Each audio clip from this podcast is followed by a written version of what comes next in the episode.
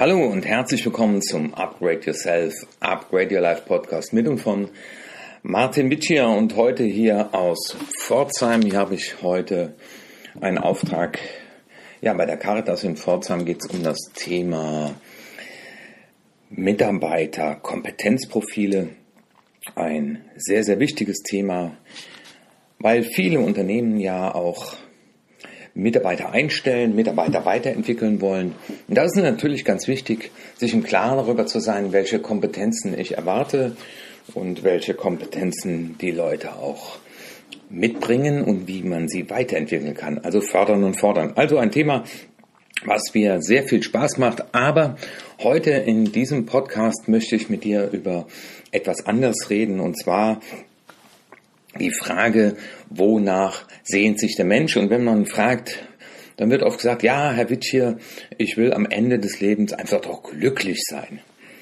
Und ich bin der Frage mal ein bisschen mehr nachgegangen und habe das mal differenziert dargelegt. Und zwar die Frage, wonach sehnen wir uns? Und ich glaube, und ich habe das bei einem Vortrag dann auch mitbekommen, gehört und mir zusammengeschrieben, es sind, glaube ich, drei Dinge. Wir wollen friedlich, freudig und liebevoll leben. Ich finde diesen Dreiklang sehr schön. Der ist sicherlich nicht abschließend, aber ich finde mal ganz äh, gut drüber nachzudenken, was es denn im Grunde genommen bedeutet, ein glückliches Leben zu haben und friedlich, freudig und liebevoll zu leben. Finde ich sehr attraktiv.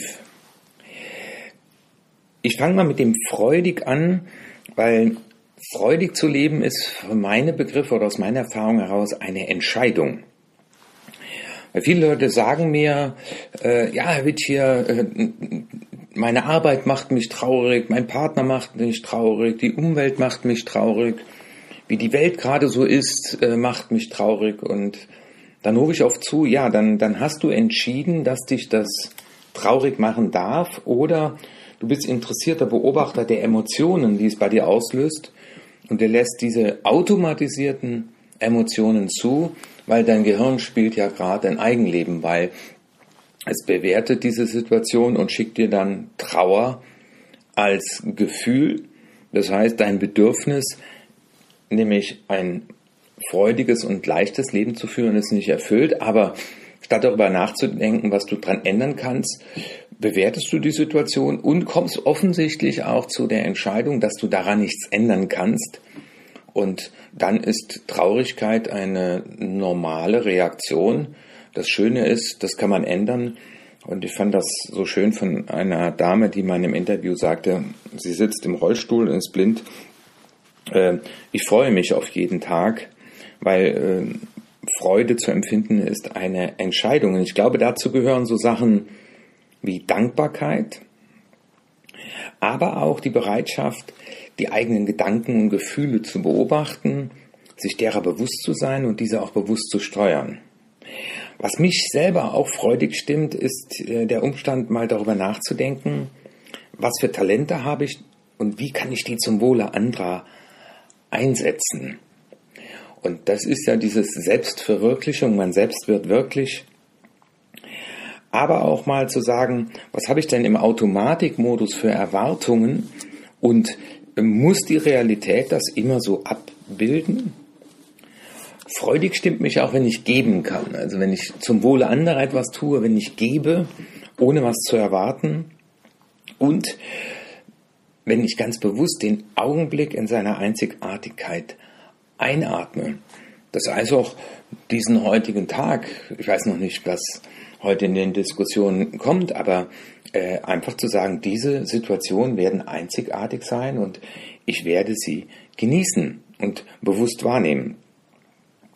Aber auch die Sinnmaximierung, wir reden ja oft von Gewinnmaximierung, aber ich glaube, wenn wir selbst bei uns feststellen, dass wir immer mehr selbstbestimmter und sinnvoll leben können und wir als Führungskraft, Unternehmer auch einen Beitrag dazu leisten, dass andere noch mehr Sinnmaximierung erfahren, ähm, dann glaube ich, zahlt das alles darauf ein, dass wir ein freudiges Leben führen dürfen.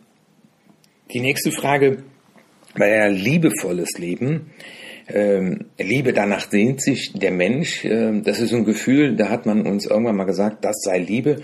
Ich glaube, jeder empfindet das auf seine Weise.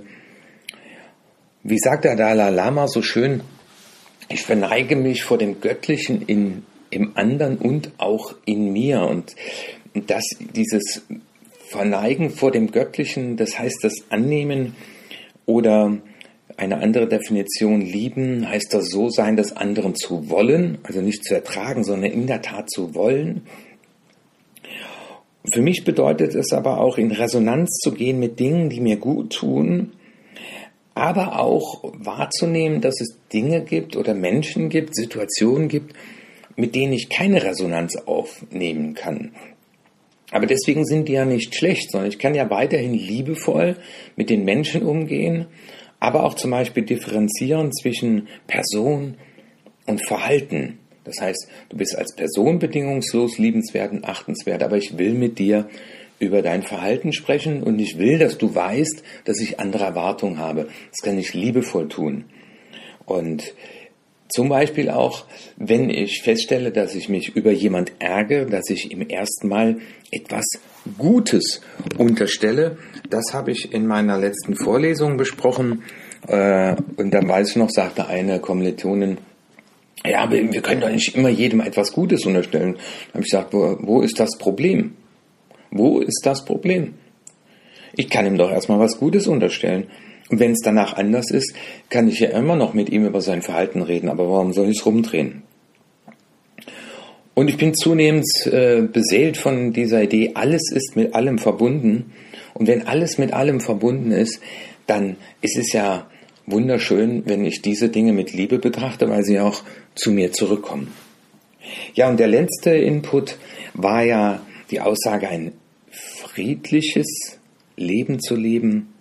Also wenn ich dir Gutes erstmal unterstelle, dann bin ich von meiner Haltung grundsätzlich friedlich, weil ich will dich nicht bekämpfen, sondern ich nehme das an, was ich an Energie bei dir spüre, was ich im Raum spüre und werde interessierter Beobachter.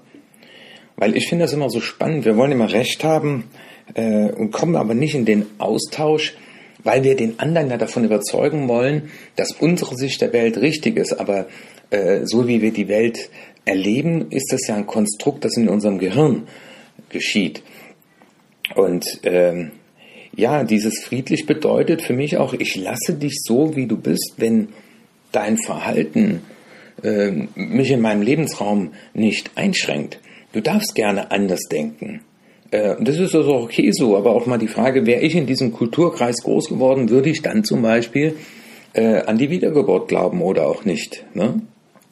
Und friedlich bedeutet für mich auch, das, den eigenen Ego mal zurückzunehmen und auch so diese Haltung, äh, du hast dich nicht selbst gemacht.